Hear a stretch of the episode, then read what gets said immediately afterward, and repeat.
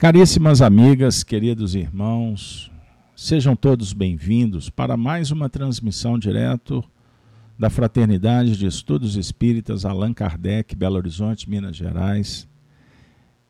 Esse encontro venturoso que tem nos auxiliado tanto. Nas quartas-feiras, estudo das cartas de Paulo. Você que não pode acompanhar ao vivo e que, e que acessa esse material seja à tarde, à noite, pela madrugada, receba o nosso abraço, o agradecimento pelo apoio ao nosso projeto. Agradecemos a todos que nos acompanham pelos canais Rede, Amigo Espírita e o canal Gênese. Gênese mantido pela FEAC, em parceria com o canal Rede Amigo Espírita, coordenado, idealizado pelo nosso companheiro Zé Aparecido dos Santos. Um grande abraço, Zé, amigos, equipe. Esperamos, como bons mineiros, visitar a sua casa, onde você se encontra, levando uma mensagem que possa favorecer o seu instante, a sua vida. E que a espiritualidade possa prodigalizar também as terapêuticas que tanto necessitamos espargindo luzes e bênçãos para tantos que amamos, irmãos em caminhada, como também humanidade, companheiros que desconhecemos na terra ou no mundo espiritual. Que a terapêutica, fraterna, caridosa, amorosa, coordenada por Jesus, toque as almas, os corações. E assim, Esperamos que a aventura da noite possa realmente trazer benefícios para todos. Minhas amigas, meus amigos, o estudo das cartas de Paulo tem uma especificidade que toca as nossas almas. Cada evento, por exemplo, todas as manhãs nós fazemos direto da FIAC, às sete e sete da manhã, Gênesis no lar, Evangelho no coração. Terças-feiras à noite nós temos as lives Evolução em Vida. Quinta-feira, aguardem, segunda temporada do Mais Kardec estará de volta em 2022 com Vinícius. Sexta-feira, Chico Live Xavier. Sábado pela manhã, o Apocalipse. Cada encontro apresenta uma faceta muito especial. Objetivos que, somados, fazem parte de um curso de aprimoramento continuado. Por isso, nós temos estudiosos, amigos que estão firmes aqui. Alguns participam conosco de todos os eventos e constatam o que eu estou dizendo. É, é um colar que vai sendo construído ao longo da semana, fechado no mês, ampliado no ano e graças a Deus tem nos auxiliado para o encontro consigo mesmo. Conhecer para dominar, para transformar a si mesmo. É a grande proposta filosófica. E no espaço Cartas de Paulo, Emmanuel fala que Paulo é o campeão do evangelho, da divulgação, é o agricultor divino. A sua escola nos acolhe para nos orientar indicando os caminhos que Jesus traçou, o tipo, modelo perfeito. A referência, o Filho do Homem, o fruto da humanidade, o grande futuro que ansiamos está em Jesus, consolidado. Portanto, segui-lo, aprender com ele, não tem errada. A dificuldade está quando interpretamos indevidamente os ensinos. Por isso, nós insistimos, voltamos, ressignificamos para reparar. Paulo de Tarso se converte ao cristianismo e usa toda a sua experiência, sua bagagem, sua alma, que, sua personalidade que foi forjada na, na escola judaica. Ele estava sendo preparado para ser o grande rabino. Naturalmente, ele faz uma adaptação radical para trabalhar mais a essência do que a forma. Então ele vive o seu processo de transformação, de conversão. Lembrando que a conversão não é um, só um ato. é uma projeção filosófica e depois a aplicação na esteira do tempo nas ações do dia a dia. E no processo de sua grande mudança, ele também se apresenta como revelador, instrumento, médium, facilitador, educador, empreendedor da causa do evangelho no atendimento a todos que se aproximam, guiados, levados pelo próprio Cristo para que o semeador possa cuidar em nome dele, o Cristo. Então Paulo se apaga. Mas ele orienta com sua sabedoria. Percebam bem. Ele luta contra o ego inferior, o eu, para trabalhar o Cristo. Então, no nosso encontro de hoje, observem qual foi o tema definido. Muito especial. Nós vamos trabalhar com muita calma, com sensibilidade, Sagrada Emoção. É o encontro de número 230. Bora lá? Pois bem, minha amiga, meu amigo, nós estamos atualmente trabalhando com o texto endereçado aos Coríntios. Então, estamos trabalhando na primeira carta, capítulo 14, e vamos ler hoje do versículo 26 até o 34. Bora lá? Vamos juntos. Paulo diz assim: Que fareis, pois, irmãos? Quando vos ajuntais, cada um de vós tem salmo, tem doutrina, tem revelação, tem língua, tem interpretação. Faça-se tudo para a edificação. E, se alguém falar língua estranha, faça-se isso por dois, ou quando muito, três, e por sua vez, e haja intérprete. Mas, se não houver intérprete, esteja calado na igreja e fale consigo mesmo e com Deus. E falem dois ou três profetas, e os outros julguem. Mas, se há outro que estiver assentado for revelado alguma coisa, cala-se o primeiro. Porque todos podereis profetizar, uns depois dos outros, para que todos aprendam e todos sejam consolados. E os espíritos dos profetas estão sujeitos aos profetas. Porque Deus não é Deus de confusão, senão de paz, como em todas as igrejas dos santos. As mulheres estejam caladas nas igrejas. Por quê? Não lhe, lhes é permitido falar. mas estejam sujeitas, como também ordena a lei. E se querem aprender alguma coisa, interroguem em casa a seus próprios maridos. Porque é vergonhoso que as mulheres falem na igreja. Podemos ficar por aqui? Você se surpreendeu com o texto? Não começamos a brigar com o autor. Vamos juntos para verificar o que ele está dizendo? Observemos o contexto. Se vocês me permitem, nós vamos voltar ao versículo 33. Trabalhado semana passada. Estão lembrados? Porque Deus não é Deus de confusão, senão de paz como em todas as igrejas dos santos. Será que deveríamos, vejam aí, relembrar um pouco do que falamos semana passada? Ah, alguns querem que eu prossiga. Outros precisam da conexão com a anterior.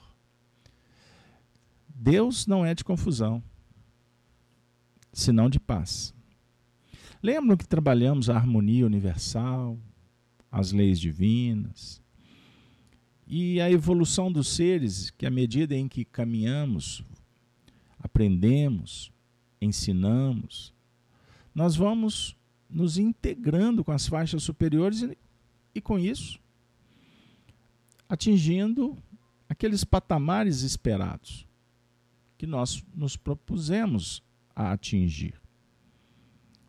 Então a nossa reencarnação tem uma meta, tem um projeto. Cada dia, uma novidade, uma oportunidade para ir amealhando experiências, conhecimento e administrando emoções, implementando, desenvolvendo virtudes, ajustando as imperfeições. Esse bom combate nos traz paz. Confusão é a manifestação natural do egoísmo, essa heresia da separatividade. Amor é união, integração, harmonização, é arte divina. Pois bem, então podemos seguir em frente, porque o tema hoje é dos mais auspiciosos. Então, Paulo está falando para a comunidade dos cristãos? Sim. Mas também é um diálogo de psicologia profunda. Precisamos de aprender a conversar com o eu profundo, com o eu divino, conhecer a essência. Conhecendo, aplicando, vivendo, transformando, nos tornamos pessoas melhores e a vida se qualifica. Beleza? Mas quando em sociedade, o valor ele vai se expressando pelas ações, pelas vibrações, somos conhecidos pelos frutos. Então, em sociedade, podemos até esconder, despistar, vender uma imagem falsa, mas o espírito, nós não conseguimos impedir que o nosso pensamento se irradie, e o pensamento é vida, ou ele mal conduzido pode se tornar morte. Então, um discurso te engana, mas o que está por trás dele não. Basta ter olhos de ver, uma certa experiência, paciência para que a revelação se faça. Aí o Paulo prossegue Lembram que ele falou do profeta, o espírito do profeta, cada um interprete, dialogue, compartilhe a profecia, a sua interpretação. Mas agora ele vai falar sobre as mulheres. Por isso é que eu disse: não vamos brigar com o autor, combinado? Ah, Carlos Alberto, mas o Paulo é preconceituoso. O Paulo é machista. Já ouviram isso por aí? Olha que mundo, que mundo em que a força predominava, a mulher não tinha chance. Bom, pessoal, lembram de uma coisa: estudar o evangelho não é simples. Estudar o evangelho, nós não podemos ficar na letra, porque senão o que, que acontece? A gente morre na letra. A letra mata. O que vivifica é o espírito. Então não se precipite.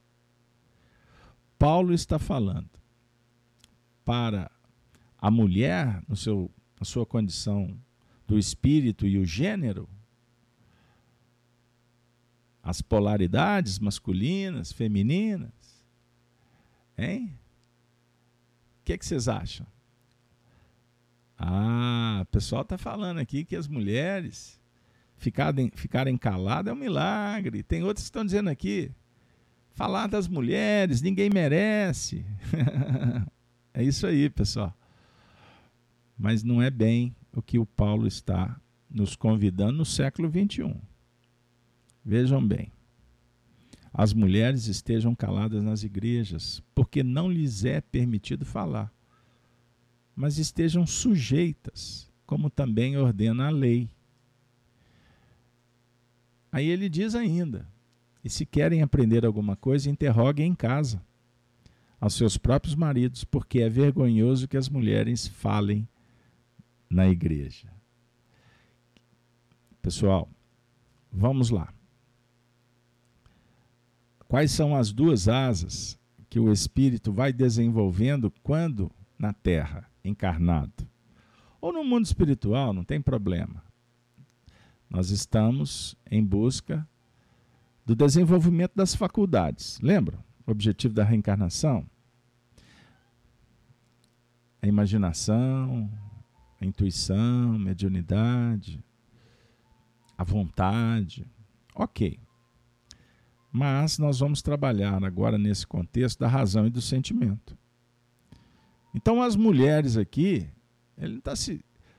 Para o século XXI, ele não está se referindo à mulher submissa ao homem. Olha, o homem é livre e a mulher submissa. Não é isso. Ele está falando sobre o marido e a mulher. O marido é aquele que casa com a mulher e a mulher casa com o marido. Emmanuel vem desenvolvendo aquela ideia do, das duas asas que o espírito, como faculdade, vai desenvolvendo. Ah, estão vendo que eu falei? Para não precipitar, razão e sentimento. Não é? Muito bem, a Karen está aí, atenta. E Karen, lembra dos nossos estudos do Evangelho nas tardes de sábado? Nós temos que voltar, hein? Em sábado 2022. Iluminação. Saudade, Karen. Pois é, a Karen está lembrando. A mulher é o sentimento. E o homem é a razão. Então a Josélia está falando aí para vocês, é uma linguagem figurada.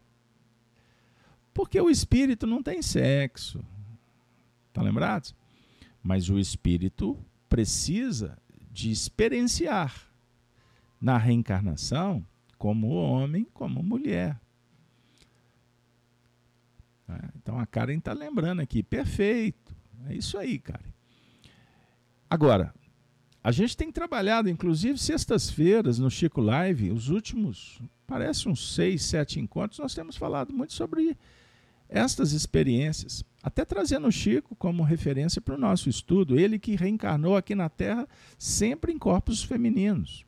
A última foi necessário que ele viesse num corpo masculino. Por quê? Porque nós precisamos de observar os painéis da vida, frequentar as escolas e testemunharmos conforme a lição aprender a dialogar com o corpo. O corpo pede, grita. Da mesma forma, as leis físicas, psicologicamente, nós temos que dialogar nas relações, precisamos de relacionar com mulheres, precisamos de relacionar com homens. Precisamos dos pais, dos filhos, dos cônjuges. Compreenderam, pessoal? Pois, de acordo com a nossa posição a tarefa que exercitamos na sociedade, nós seremos chamados para o aprendizado, seja no ouvir ou no falar, no delegar ou obedecer, por exemplo. Mas sem delongas. Vamos lá, porque o, o assunto ele é ele abre para a gente muitos ângulos. Então, o versículo, só para a gente agora voltar ao texto, está dizendo. Vamos lá? Paulo diz assim: é o verso 34: as mulheres estejam caladas nas igrejas. Qual igreja? Não é igreja íntima? Não é a organização psíquica? Casa mental? Porque não lhes é permitido falar. Aos homens, a manifestação a definir a razão num plano de expressão, mas a razão se apoia no sentimento. Ou o sentimento pode e deve engrinaldar as expressões racionais. Isso é extraordinário, pessoal. Agora, quando o, ele fala pra, para que as mulheres estejam caladas, vejam se vocês concordam comigo.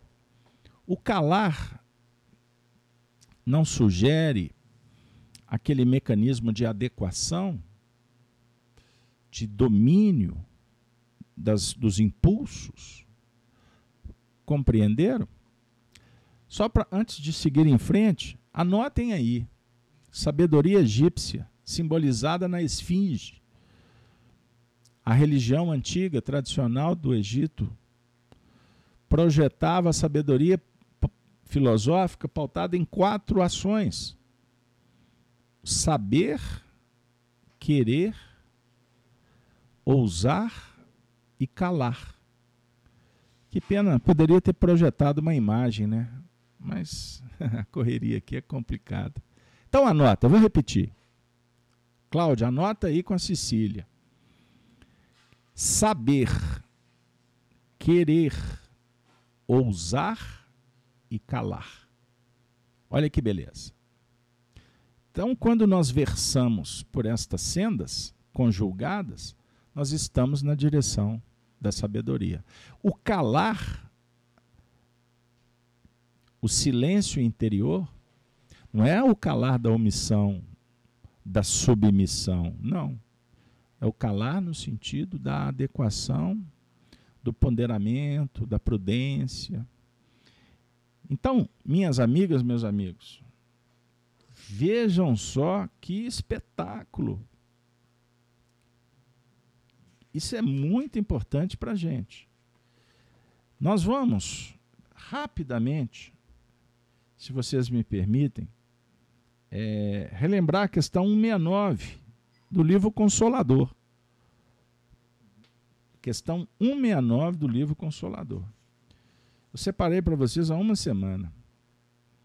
Hoje eu estou aqui trazendo esse contexto, porque ele é muito interessante para a gente. O Emmanuel perguntou assim, ou melhor, desculpem, perguntaram para o Emmanuel: a emotividade deve ser disciplinada? A emotividade deve ser disciplinada?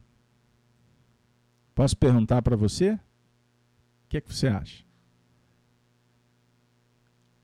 Vejam que Emmanuel responde. Qualquer expressão emotiva deve ser disciplinada pela fé. Porquanto a sua expansão livre, na base das incompreensões do mundo, pode fazer-se acompanhar de graves consequências. Vejam só que extraordinário. Então a Josélia até respondeu. A emotividade deve ser disciplinada? Ela respondeu, deve. Mas é muito difícil, né, Josélia? Muito obrigado pela sua participação, sempre inspirada, né? Bem inteligente, ajustada. Então deve, mas é complexo. O Emmanuel responde que a emoção deve ser disciplinada pela fé. Pela fé? Como assim? A fé, no seu sentido, da conexão com as faixas superiores, a sua crença, o princípio que você estabelece como norteador da sua vida. Porque senão, a gente fica como um barco à deriva. A fé é a força capaz de nos auxiliar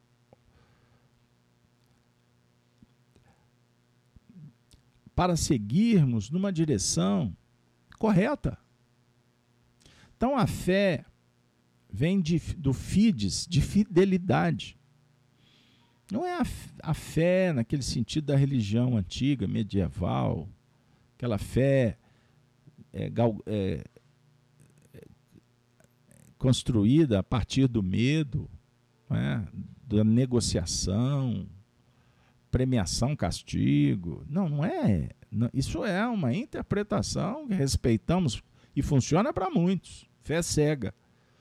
A fé espírita é racional. É olhar para a vida, interpretar, tirar as conclusões e seguir adiante. Por isso, o Emmanuel, inspirado em Kardec, na própria doutrina espírita, nos ensina, vem projetar reflexões sobre o grande futuro da humanidade. que não existe nada que substitui o evangelho no cenário da condução dos povos, dos indivíduos. Então, meu amigo Valfrido está dizendo aqui, olha, lembrando da proposta do Emmanuel para o Chico. Disciplina, disciplina, disciplina. O Valfrido, você foi muito inspirado. Sabe por quê? Já que eu citei o Chico reencarnando em corpos femininos, o Chico, a simbolizar o, o médium, que é muito suscetível, que trabalha muito com emoções, a primeira chamada do benfeitor Emmanuel para ele foi cuidar da emotividade. Para isso é necessário disciplina, estudo, método, rotina, compromisso. Perceberam?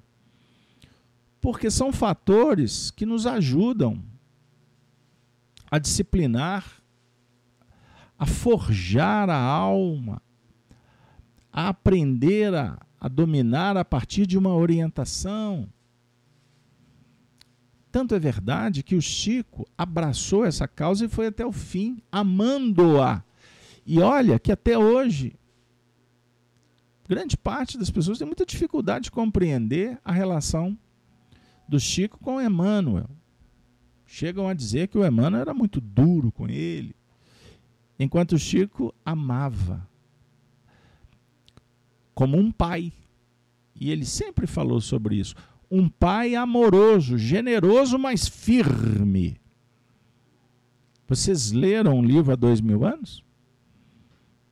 Vocês se recordam que foi Públio Lentulus que educou Flávia Lentulus? A Flávia é o Chico. Lembram que o Públio Lentulus impediu que a, a Flávia tivesse contato com a mãe?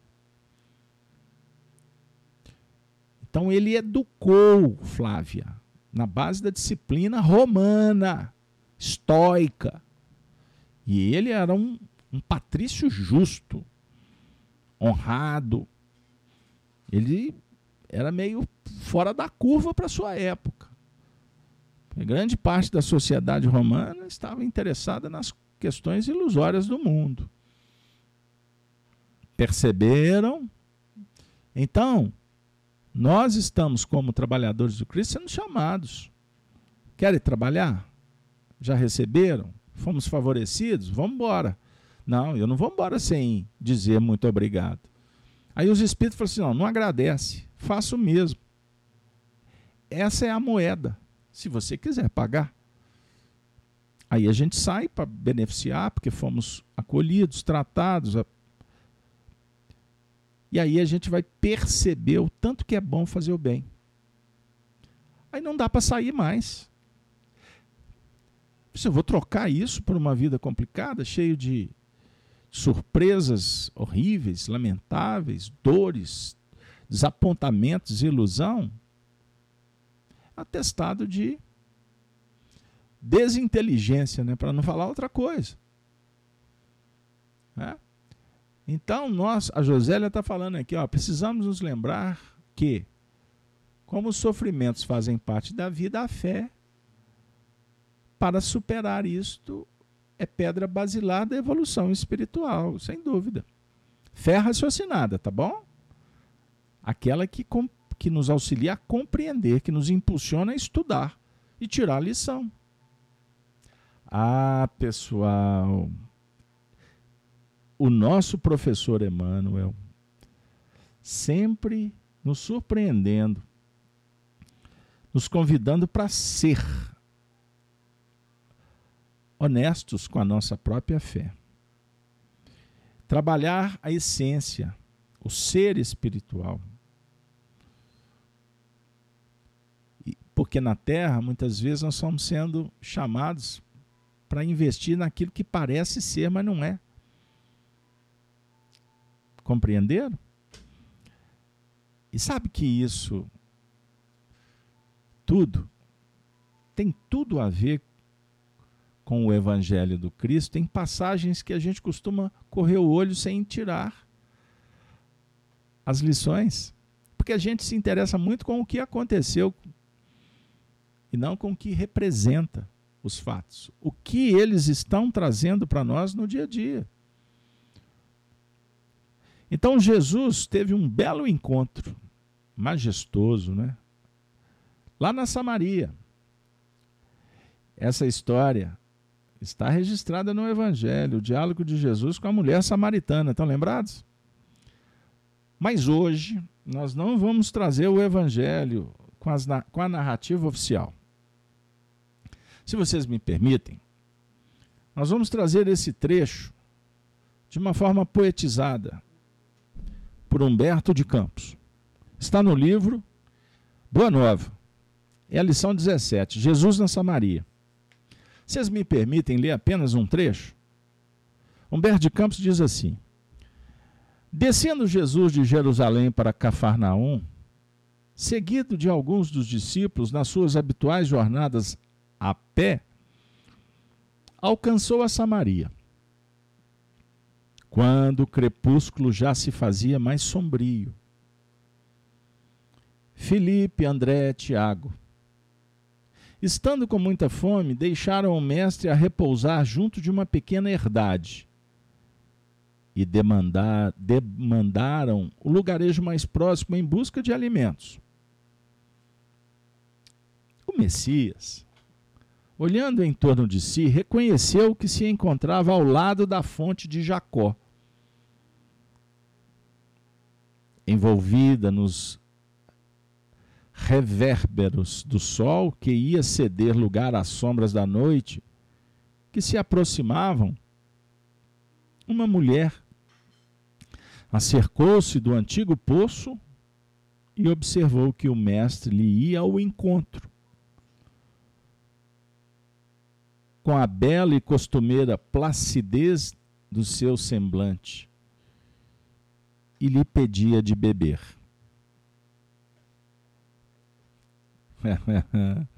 que história, hein? Como, sendo tu judeu, me pedes um favor a mim, que sou samaritana? Interrogou surpreendida. Jesus descansou na interlocutora o olhar tranquilo e redarguiu. Os judeus e samaritanos terão, porventura, necessidades diversas entre si? Bem se vê que não conheces os dons de Deus. Porquanto, se houvesses guardado os mandamentos divinos, compreenderias que te posso dar da água viva. Que vencer essa água viva? inquiriu a samaritana impressionada. Onde a tens? Se a água aqui existente é apenas a deste poço? Acaso serias maior do que o nosso pai Jacó, que nolo deu desde o princípio? Mulher. A água viva é aquela que sacia toda sede. Vem do amor infinito de Deus e santifica as criaturas. e envolvendo a samaritana no doce magnetismo de seu olhar, continuou. Esse poço de Jacó secará um dia, no leito de terra, onde agora repousam suas águas claras. A serpente poderá fazer seu ninho Não sentes a verdade de minhas afirmativas ante a tua sede de todos os dias? Não obstante, levares cheio o cântaro, voltarás logo mais ao poço, com uma nova sede. Entretanto, os que beberem da água viva estarão eternamente saciadas. Para esses, não mais haverá necessidade material, que se renova a cada instante da vida. Perene conforto lhes refrescará os corações através dos caminhos mais acidentados, sobre o sol ardente dos desertos do mundo. A mulher, como nós, agora, escutava, presa de funda impressão. Aquelas palavras que lhe chegavam ao santuário do Espírito, com a solenidade de uma nova revelação. Senhor, dá-me desta água, exclamou interessada. Mas ouve, disse-lhe Jesus. E o mestre passou a esclarecê-la sobre os fatos e circunstâncias íntimas de sua vida particular, explicando-lhe o que se fazia necessário para que a sagrada emoção do amor divino lhe iluminasse a alma, afastando-a de todas as necessidades penosas da existência material. Observando que não havia segredos para Jesus, a samaritana chorou, chorou, chorou muito. E respondeu: Senhor, agora vejo que és de fato um profeta de Deus. Meu espírito está cheio de boa vontade. E desde muito penso na melhor maneira de purificar minha vida e santificar os meus atos.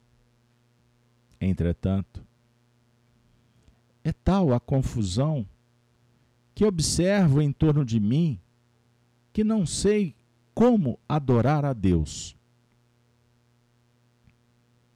Os meus familiares e vizinhos afirmam que é indispensável celebrar o culto ao Todo-Poderoso nesse monte. Os judeus nos combatem e asseveram que nenhuma cerimônia terá valor fora dos muros de Jerusalém. As discórdias nessa região têm chegado ao cúmulo. Ainda há pouco tempo, um judeu feriu um dos nossos por causa das suas opiniões acerca da comida impura já que tenho a felicidade de ouvir as tuas palavras, ensina-me o melhor caminho, Senhor. Por favor.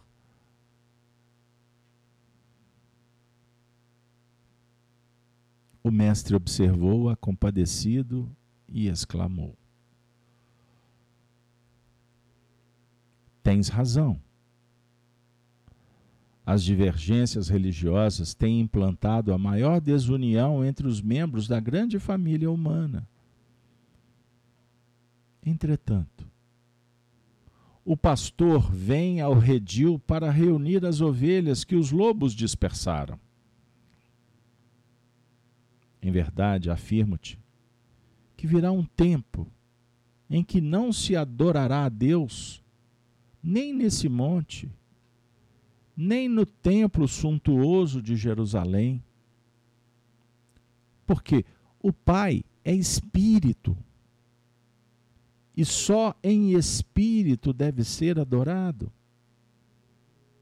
Por isso, venho abrir o templo dos corações sinceros, para que todo culto a Deus se converta em íntima comunhão entre o homem e o seu Criador.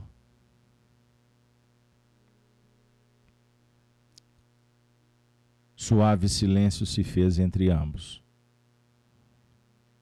enquanto Jesus parecia sondar o invisível com seu luminoso olhar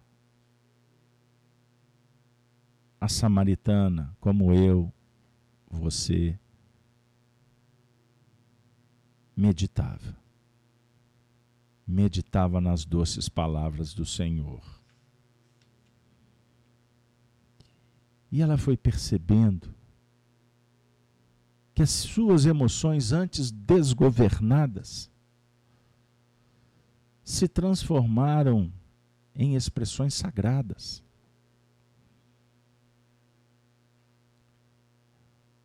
Pois eram expressões do amor divino que ilumina a alma,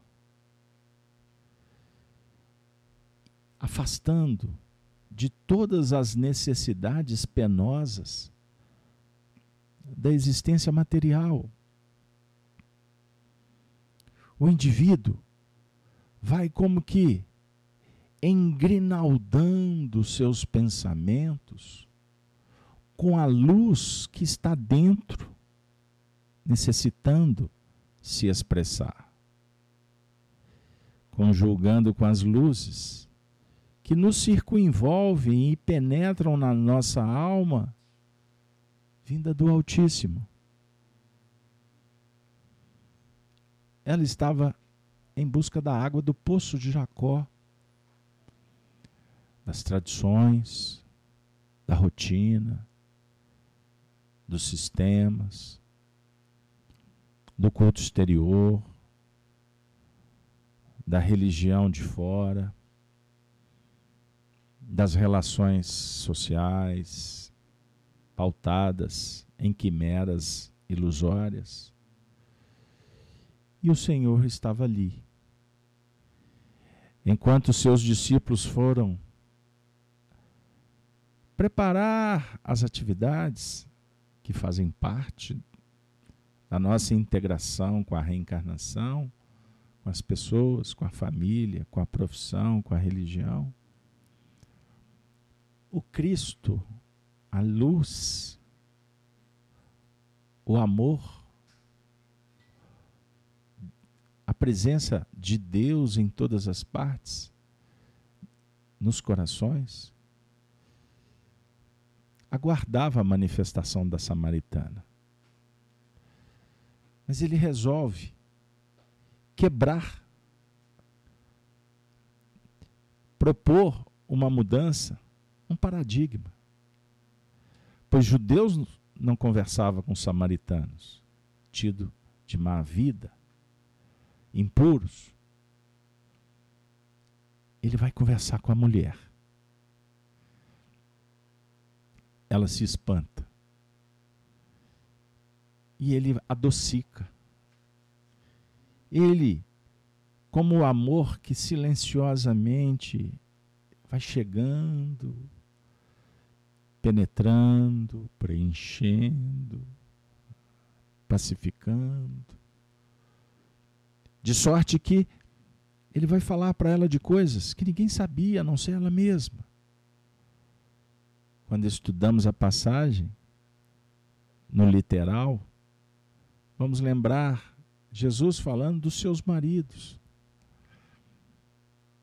Ela tinha casado, ficado viúva. Estão lembrados? Na verdade, aquele sentimento, aquela emoção que vai se anovelando no caminho, mas sem efetivamente atender os anseios da alma. A gente se perde nas paixões que fazem parte, mas quando dominam, dilaceram impedem. Por sofisticação vaidosa, dificulta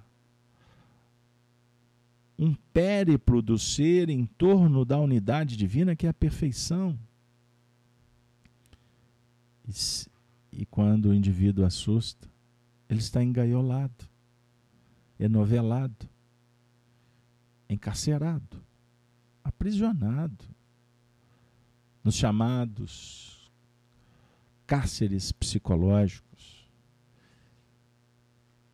se colocando como vítima, procurando algozes, descolado do que realmente é o mais importante. O mestre, na sua condição hierárquica, moral e espiritual, para que ele pudesse chegar nos nossos corações, ele se fez menino. Ele abriu mão de tudo para viver uma vida simples na terra, destituído dos poderes, dos privilégios. A própria história dele surgir na manjedoura, nos braços de Maria e José, afastado pela sociedade, que não tinha espaço para ele. É como o amor que vai chegando nos nossos corações de, de uma forma que, quando assustamos, já se manifesta a própria misericórdia da providência divina nos trazendo surpresas positivas, solução para o que a gente julgava não tê-la, não ser possível, o remédio, o prato com o alimento, cobertor, um conselho, do nada, aquela cena no filme, o livro que cai no colo, a oração que oferece resposta. Esse diálogo merece ser estudado, parágrafo por parágrafo, frases, palavras para que a gente tire o espírito da letra e a mensagem possa ser acolhida de acordo com a nossa necessidade agora. Recordo-me que o livro Boa Nova foi um dos primeiros livros que eu acessei lá nos anos 80, quando nós chegamos, acolhidos que fomos, no movimento espírita. E esse livro sempre nos colocou de uma forma bem diferente, pertinho do Mestre. Isso nos chamou muita atenção na época. Esses espíritas têm um jeito de trazer Jesus para o nosso dia a dia. E no meu caso deu certo. Muito tempo à frente,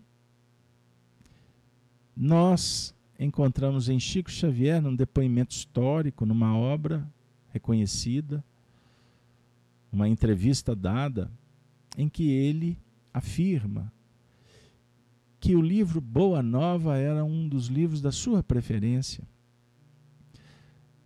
Como Jesus no Lar, como Paulo e Estevão, pois Jesus ficava muito mais perto. Jesus dialogava com as nossas necessidades, como ele fez com a mulher samaritana. E não foi à toa que Humberto de Campos, com a licença espiritual, literária, ele apresentou essa passagem tão rica, com detalhes que falam muito, muito para o nosso coração. Nesse momento, em que estamos sendo chamados para domar as nossas emoções e canalizá-las para o bem, para a caridade. Precisamos de ciência, de tecnologia, precisamos do conhecimento espírita. Pois não há no mundo nada que substitua o Evangelho para o encaminhamento, o soerguimento, e a transformação dos seres. E o Espiritismo veio no século XIX com o papel de ser de se transformar no precursor desse novo tempo. Os imortais, os espíritos, voltam do túmulo para nos fazer pensar na continuidade na vida e nas responsabilidades que assumimos diante desses projetos que a cada momento vão se descortinando, se revelando, nos mostrando aonde devemos chegar e o caminho necessário para alcançar esta meta.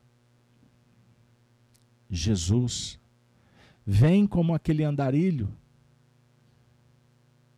desprovido de dinheiro, de privilégios, de posses, como um desconhecido que passa pelas ruas dos séculos, dos milênios e bate a nossa porta pedindo um pedaço de pão. Ou seja, chegando para nós, dando oportunidades para que a gente olhe para o semelhante, veja no brilho do seu olhar. De alma para alma, nós temos oportunidade de acessar um espelho que reflete as nossas necessidades. E aí a gente vai descobrir que aquele andarilho que pede, na verdade aponta que nós é que somos muitas vezes andarilhos que não sabemos de onde viemos, nem o que estamos fazendo e muito menos para onde vamos. Minha amiga, meu amigo, vocês sabem que, vez por outra, eu procuro trazer alguns aspectos dos bastidores. Primeiro, para apresentar para vocês os desafios desse trabalho. Estar aqui estudando, tendo a oportunidade de ver as próprias necessidades, num diálogo fraterno que sugere o compartilhamento das novidades espirituais. Então eu quero dizer para vocês que o tema de hoje me surpreende a cada frase dita, repetida, que chega pelos condutos mediúnicos dos protagonistas deste encontro. Me deram no sábado o tema, indicaram a lição e deixaram para nós a responsabilidade de dialogar com vocês. E agora? Eu chego surpreendido no momento final, dizendo para vocês: o objetivo era atingir esse instante. E espero que você esteja vivendo uma sagrada emoção emoção de sentir Deus na sua vida.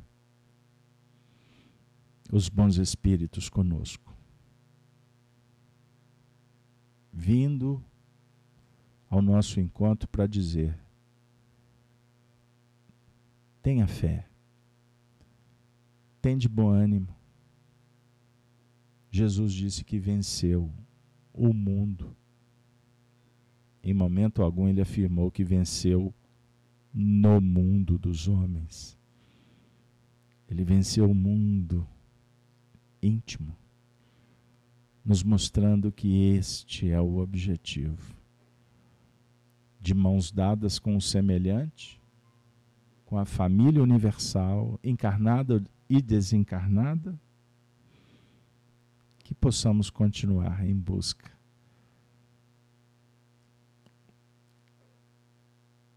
desse clímax, dessa culminância. A paz nos domínios no coração. Desejo a vocês uma noite de bênçãos e que tenhamos em outras oportunidades sagradas emoções com a saudação dos cristãos dos primeiros tempos, chegamos ao fim para dizer: Ave Cristo. Ave Cristos que aspiram à glória de servir em teu nome, te glorificam e saúdam. Muito obrigado. Até o próximo encontro. Que Maria Santíssima nos inspire. E convido vocês a estar conosco amanhã pela manhã no canal Gênesis com o programa Gênesis no Lar. Evangelho no coração. Até a próxima, se Deus quiser.